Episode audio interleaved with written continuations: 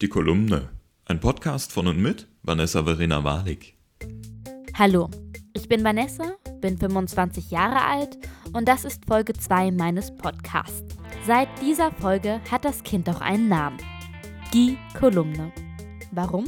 Weil ich in meinem Podcast von Dingen erzähle, die mich umtreiben und über die ich viel nachdenke. Ich will mit meinem Podcast inspirieren, kritisieren und unterhalten. Heute geht es um Zweifel. Gerade höre ich von vielen Freunden, Mensch, ich fühle mich echt voll depressiv. Läuft irgendwie gerade so gar nicht bei mir.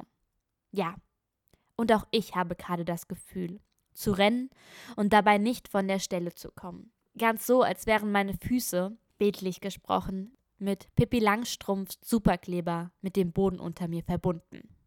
Mit Sicherheit liegt dieses Stimmungstief, das nicht nur ich habe, auch an der Jahreszeit. Aber es scheint auch eine neue Charakteristik der Generation X, Y, Z, wie auch immer man meine Generation nun nennt, zu sein. Gerade erst habe ich einen Artikel gelesen, dass immer mehr junge Menschen, sogar noch mitten im Studium steckend, an Burnout erkranken. Und die größte Gefahr dabei ist, dass die meisten ihren gegenwärtigen Zustand nicht als Ausgebranntheit wahrnehmen. Nicht die Außenwelt wird hinterfragt, sondern das Selbst. In einer Welt, in der wir uns immer mehr selbst optimieren, haben Zweifel aber eigentlich keinen Platz. Das bringt den einen weniger und den anderen mehr ins Schwanken. An sich zu zweifeln ist völlig normal, aber manchmal nehmen die Zweifel leider auch überhand. Dabei ist der Akt des Zweifelns eigentlich grundsätzlich etwas Gutes. Spürt man doch so, dass man noch am Leben ist. In einem Werk der beiden Soziologen Peter Berger und Thomas Luckman wird dieses Zweifeln vor allem dem Erwachsensein zugeschrieben. In der wissenschaftlichen Abhandlung Die gesellschaftliche Konstruktion der Wirklichkeit schreiben sie, die Welt der Kindheit ist dicht und zweifelsfrei wirklich. Das wäre in diesem Entwicklungsstadium des Bewusstseins wohl auch gar nicht anders möglich. Erst später kann sich der Mensch den Luxus des Zweifels in bescheidenem Rahmen leisten. Luxus des Zweifels. Das finde ich einen interessanten Ansatz, denn für mich ist das Zweifeln eher eine Bürde als ein Luxus. Sich selbst hinterfragen zu können, ist ganz ohne Zweifel absolut essentiell, wenn man als Individuum in der Interaktion mit anderen steht. Aber gerade dieses im bescheidenen Rahmen Zweifeln wird, glaube ich, immer mehr zum Problem, da Zweifeln heutzutage nicht mehr der Selbstregulierung dient, sondern wie eine Peitsche zum Antreiber unserer Leistungsgesellschaft geworden ist. Und das wurde eben zu diesem sich echt depressiv fühlen. Auch ich definiere meine Ansprüche viel zu oft an meinen Zweifeln und nicht an meinen Zielen. Aber woran liegt das? Ich glaube, es ist der beständige Wunsch nach Verbindlichkeit und Verlässlichkeit.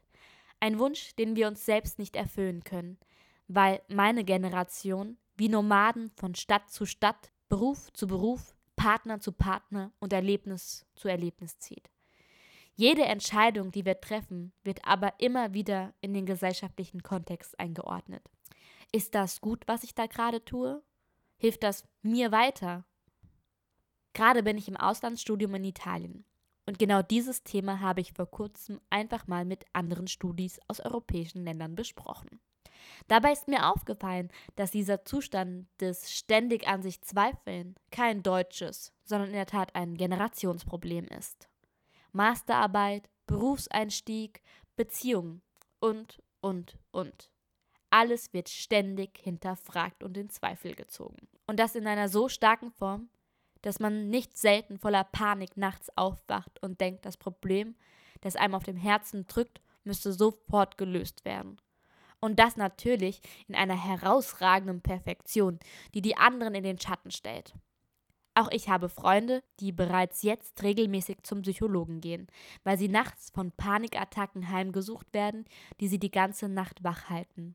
Am nächsten Tag sind sie so durch, als hätten sie die ganze Nacht durchgetanzt und durchgesoffen. Wie betrunken von ihren Zweifeln versuchen sie dann den Gleichschritt mit den anderen in ihren Unikursen oder auf der Arbeit zu halten. Der Druck mitzuhalten, zu performen, sich selbst zu verkaufen, führt nicht selten dazu, dass man manchmal nicht mehr so ganz weiß, wer man eigentlich selbst ist. Klar, Jeder sollte seine Aufgabe gut machen und sich anstrengen. Aber wir brauchen keine perfekten Roboter, sondern Menschen mit Herz und Verstand, die auch einfach mal sagen können, wenn eine Situation zu viel ist. Zentral dabei auch, wir waren uns in der Gruppe der Erasmus-Studis einig, dass wir über diesen Zustand selbst mit engen Freunden fast nie sprechen. Denn Zweifeln ist nicht nur eine Bürde, sondern wird leider viel zu oft auch als Schwäche ausgelegt. Und Schwäche zu zeigen ist in einer Welt von immer weiter, schneller und besser eben keine Option. Dabei ist das Verheimlichen des eigenen Problems der eigentliche Knackpunkt. Durch die Annahme, dass keiner um einen herum schwach sein darf, wird die Erfahrung zur Erinnerung. Und wie Lugman und Berger sagen, wird diese Erinnerung erst in die eigene Identität und später sogar in die Tradition einer ganzen Gesellschaft aufgenommen. Das heißt, wir erziehen uns selbst dazu, in ständigen Selbstzweifeln in Situationen zu agieren. Denn so, auch die Soziologen, ist der Mensch Produkt der Gesellschaft, in der er lebt. Was bedeutet das dann für meine Generation? Alles auf Anfang? Ja und nein. Ich denke, zentraler ist, dass wir uns über den Zustand bewusst werden und lernen, dass wir nicht immer im Gleichschritt mit anderen mithalten müssen. Ja, es macht sich gut auf dem Lebenslauf neben dem Studium bereits zig Praktika absolviert zu haben und am besten sieben Sprachen fließend zu sprechen. Aber nein, wenn du einfach kein Sprachtalent bist, bringen auch 20 extra Stunden Russischunterricht nichts. Manchmal gibt es im Leben schlichtweg Dinge, die wichtiger sind. Das kann ein Hobby, die Familie oder Freunde sein. Wir müssen uns von den Zweifeln befreien, die eigentlich nichts mit uns zu tun haben, sondern mit der Gesellschaft, in der wir leben. Wir müssen uns befreien von den Ansprüchen an uns oder vielmehr von den Ansprüchen, die wir denken, die die Gesellschaft an uns hat. Dieser Podcast soll keine Gesellschaftskritik werden. Um auf Lugman und Berger nochmal zu sprechen zu kommen, wir leben eben in dieser Gesellschaft, die uns vorgibt, wie wir zu sein haben und die unsere Selbstzweifel auslöst. Aber wir sind es auch, die diese Gesellschaft ändern können. Lügmann und Berger sagen, Gesellschaft ist Teil einer menschlichen Welt. Geschaffen vom Menschen, bewohnt vom Menschen und in unaufhörlichem historischen Prozess wiederum an Menschen schaffend. Das hört sich jetzt vielleicht sehr intellektuell an, sagt aber nichts anderes, als dass wir es sind, die die Welt schaffen und gestalten. Und deshalb ist es jetzt auch an der Zeit, dass wir viel öfter wieder unsere Zweifel über Bord werfen und einfach mal in Richtung offenes Meer schwimmen. Wer ständig an sich selbst zweifelt, wird am Ende nämlich gar nichts erreichen. Deshalb ist es auch mein ganz persönlicher Plan für die nächsten Monate, in der ich nun meine Masterarbeit schreiben werde, dass ich anfange, im bescheidenen Rahmen zu zweifeln und mich wieder viel stärker auf das berufe, was ich kann und vor allem, wer ich bin. Das war Folge 2. Übers Zweifeln, aber nicht voll von Zweifel. Ich hoffe, euch haben meine Impulse gefallen und ich freue mich auf euer Feedback. Geht es euch ähnlich? Habt ihr weitere Impulse zum Thema? Schreibt mir auf Instagram nessi.wi. Danke fürs Lauschen und bleibt zweifelsfrei wunderbar. Das war die Kolumne. Ein Podcast von und mit Vanessa Verena Warnig.